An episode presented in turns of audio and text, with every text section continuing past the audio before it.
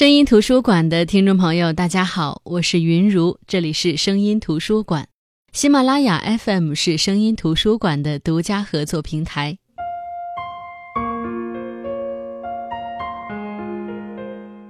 李娟的书之前跟大家分享过两本。说起李娟，看她的书，你就会认识这个人，因为她的书都是在书写她自己的生活，甚至你把她的书全看了，你会很清晰地勾勒出他这个人的成长轨迹、他的家人、他的性格特点、他的内心敏感度等等。李娟一九七九年出生在新疆，生长在四川，小学三年级以前和外婆住在一起。后来在新疆和母亲住在一起，曾经有过一段在阿勒泰山区跟着母亲做裁缝、卖小百货和牧民一起转场的短暂经历。这个我们在他的《东牧场》这本书当中，还有我的《阿勒泰》当中都能够看得到。后来他曾经到乌鲁木齐打工，做了一年多的流水线工人，然后在某个杂志做编辑，在一个广告公司做文案。二零零三年作为公务员，在行政机关也工作多年。零八年辞职后，专业写作一直到现在。这是百度百科对李娟的简单介绍，但是这个介绍的脉络，其实在她的作品当中都有很多的呈现。那今天我们要分享的这本书《记一忘三二》里，就有更多李娟的生活足迹。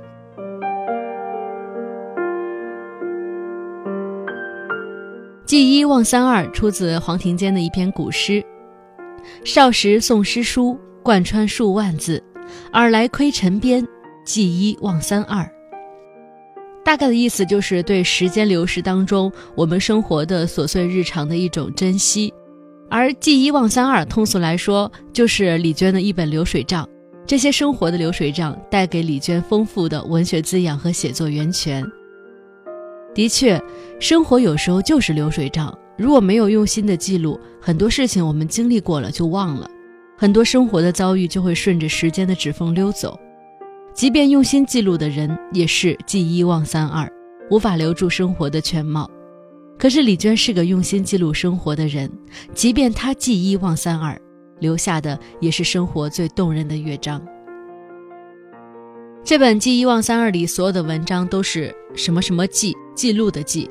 比如信仰记，比如挨打记，比如爱情记、滑雪记、宠牛记等等，可以说就是李娟的一本随笔集，也可以说是她日记式的一种记录集。因为她在这里面真的就是写猫写狗写生活琐碎，聊母亲的旅行，聊如何扫家里的大雪，就像日记一样去记录平常的生活。当然也会有一些文章，我感觉像那种话题作文，比如飞机记，它就好像是一篇。以坐飞机的奇特体验为话题的一篇文章。读《记一忘三二》的时候，你会发现，原来我们经历的生活会这么有意思。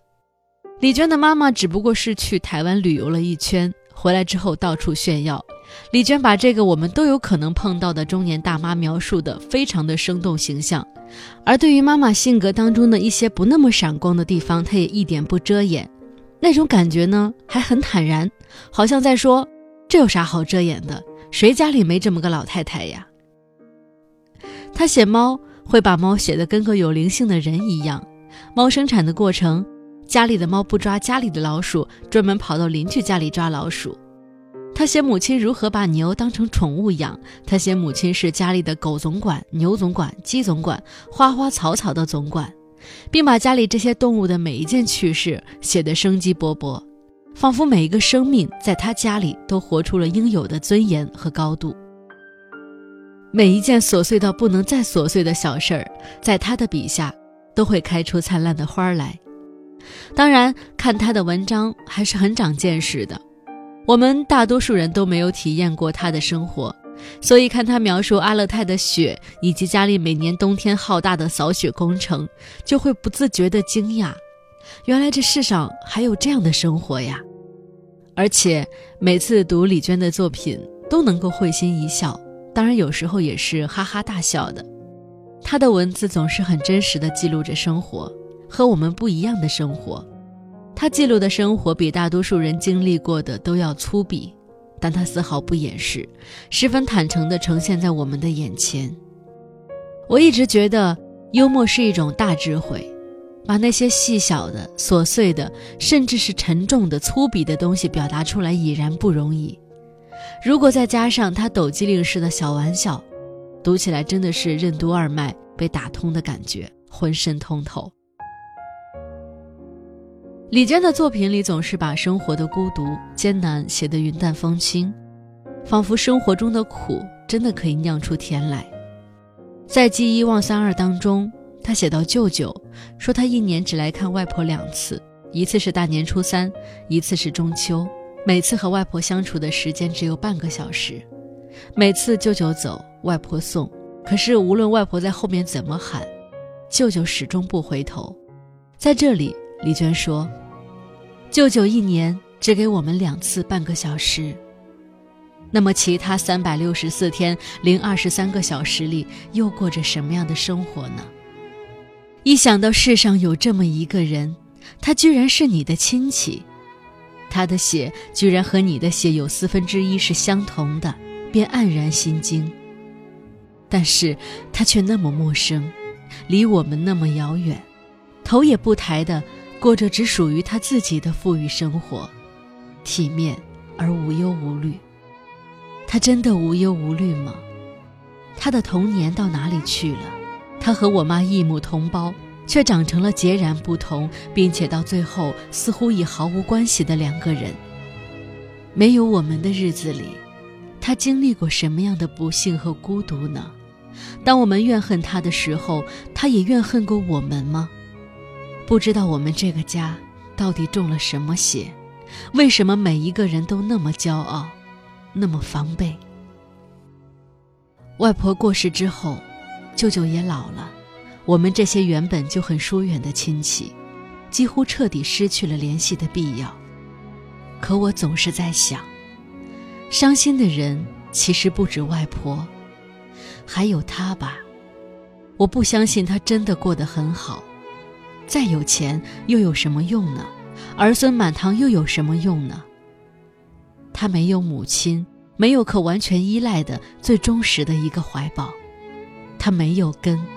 也没有退路，他只能不停地往前走，只能越走越远，哪怕他自己一点儿也不这么认为，哪怕他根本意识不到这些，哪怕他真的满足于自己现有的生活和快乐，哪怕他付出了再多努力去经营自己的人生，他也会空虚无助吗？我渴望了解他，渴望看到他的未来。不知说什么好，宁愿你的亲人用世间最恶毒的话骂你，也不能让他用最伤心的话骂你呀。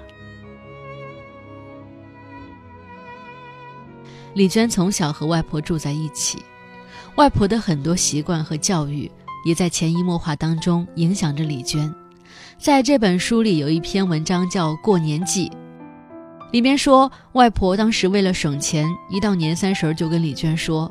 过年也是那么过，过月也是那么过，过日子也是那么过，只要吃得好，穿得好，天天都是过年。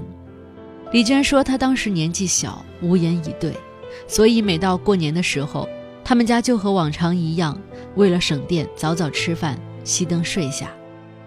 外面的鞭炮响个通宵，硝烟呛人，总是提醒着李娟，外婆说的话可能有问题。如果这一天没啥特殊的，人们为什么如此隆重的对待呢？可能正是因为这样，李娟说她的成长过程当中，过年没有一点的仪式感。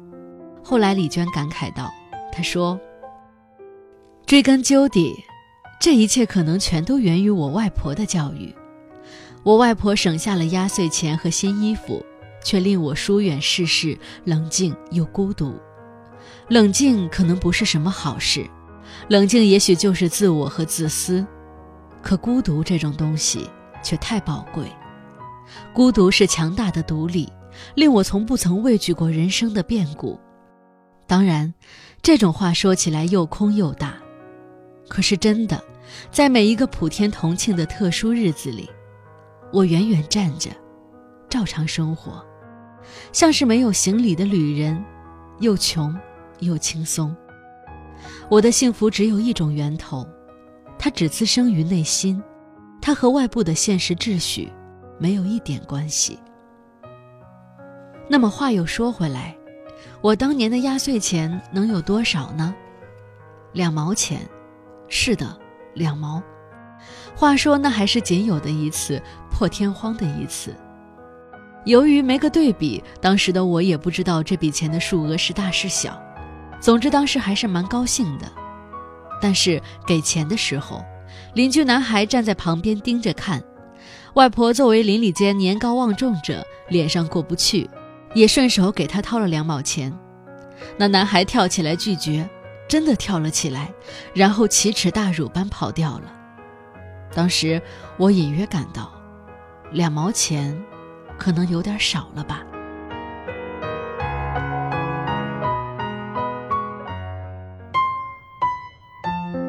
很多人说李娟的文字是浑然天成的，是教科书里教不出的文字。的确，脚踏实地、真实的触摸生活，总比用心揣摩虚构故事要真诚得多。云淡风轻的描述生活的粗鄙，总比为赋新词强说愁的文字要吸引人。为什么很多人都容易在李娟的文字当中感到幸福呢？明明我们也能从她的文字当中看到她的孤独、她生活的艰辛、她的不容易，可是我们依旧感到幸福。我想，可能是因为生活给她的种种磨难，让她早就看透了生活，看透了生活，却并不厌弃生活。知道日子的平庸和无常，却努力想把日子过得精彩和闪亮。那么接下来，我想跟大家来分享一下《记忆忘三二》这本书的序言。我们通过李娟的自序来认识一下她。从前有人生了个女儿，他决心要给她取一个最特别的名字，全世界独一无二的名字。为此，他翻烂了字典。终于由一部电影得到启发，他激动极了，他为她取名娟。是的，就是我，李娟。我看过一个关于中国人常用名的统计，叫李娟的约二十四万人，远远超过阿勒泰市的市民总数，使用率位列全国十强，排名仅次于王明、刘强和张红。每当我向人做自我介绍，对方一听，往往立刻接口：“哦，我也认识一个李娟。”我说：“嗯，是的，这个名字很普遍。”开场白万年不变。我相信大部分人的手机通讯录里都存有一个以上的李娟，我手机里就有三个。有段时间，我收稿费的地址设在朋友老梁那儿，我不在阿勒泰时，他随便找个李娟借个身份证，帮我把钱取出来。上中学那会儿流行交笔友，其他年级、其他班的其他李娟也不知错拆了我多少封信。后来我的笔友越来越少，我怀疑都跟他们好上了。开始写作之后，发现热爱文学的李娟也不少。我们新疆就有两个，大家以大李娟、小李娟区分之。我曾经合作的一家出版公司的作者队伍中有三个李娟。以至于有一次财务把我的版税误打到其他李娟账户上。此外的不便还有，经常会无缘无故遭到读者痛心疾首的指责。李娟，看了你近期发表的那篇在丽江的咖啡馆怀念张爱玲的文章，对你实在太失望了。他失望，我更失望。我没事怀念张爱玲干嘛？就算要怀念，哪儿不能怀念？干嘛非得跑到丽江去？话说，我从小就佩服佚名这个人，到处发表文章，横跨美术、诗歌、文学、音乐多界，还活了好几千年。现在呢，好多人都佩服我，写作风格多变，昨天还在种地养鸡喂牛，今天就漫谈文化与传承，明天又跑到丽江怀念张爱玲。想过很多次，干脆取个笔名算了，可取名这事儿更令人烦恼。世上那么多父母为了给孩子取名而殚精竭虑，比如我妈，更别提给自己取。况且到了这把年龄突然改名字，对我来说简直跟整形一样尴尬。唉，李娟就李娟吧，好比自己个儿矮的问题，反正都已经矮了三十多年了，也矮习惯了。无论对于这个现实多么不甘心，也不甘心习惯了。还有，名字虽然容易和别人混淆，但文字不会呀。幸亏我文章写得好。嗯，以上说的是李娟，往下说说李娟的书。长久以来，我的写作全都围绕个人生活展开，于是常有人替我担心：人的精力是有限的，万一写完了怎么办？我不能理解写完是什么意思，好像写作就是开一瓶饮料，喝完拉倒。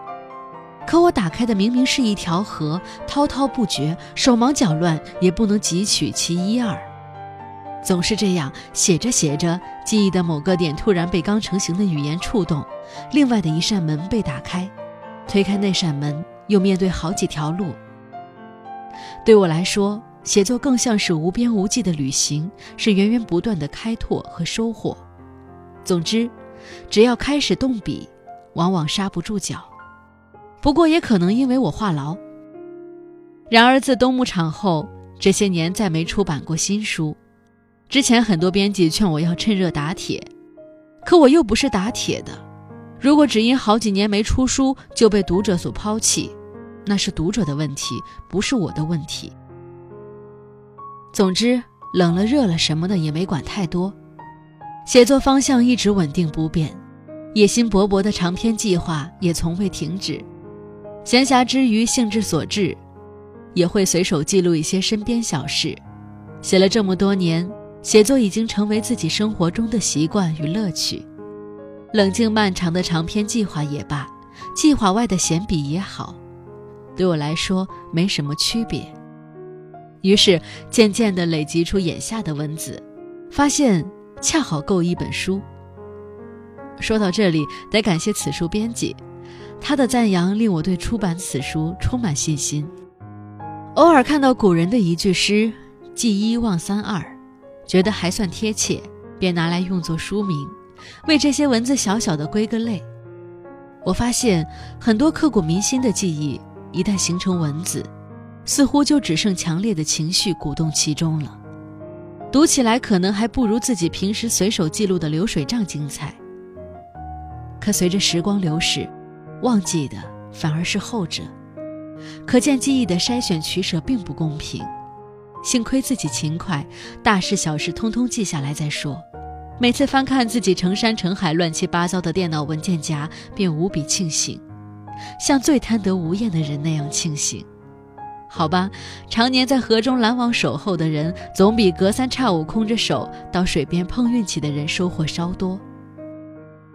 关于“记”系列的随笔，原本还有数万字，但为了风格统一，便从此书中撤出。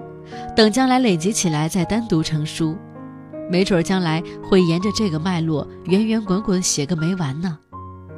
一想到这个，就有家财万贯的从容感，以及二十四万个李娟也没能淹没我的小小得意。谢谢你买李娟的书。那是我们有梦，关于文学，关于爱情。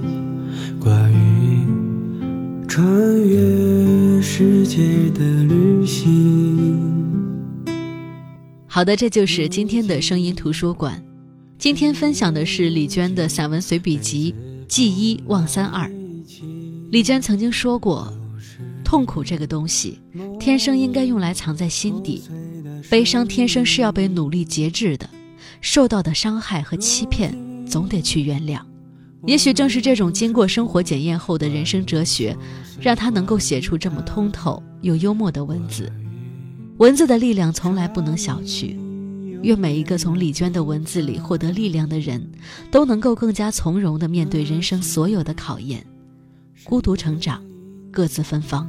那时深夜饮酒，杯子碰在一起，都是。欢笑的声音，那时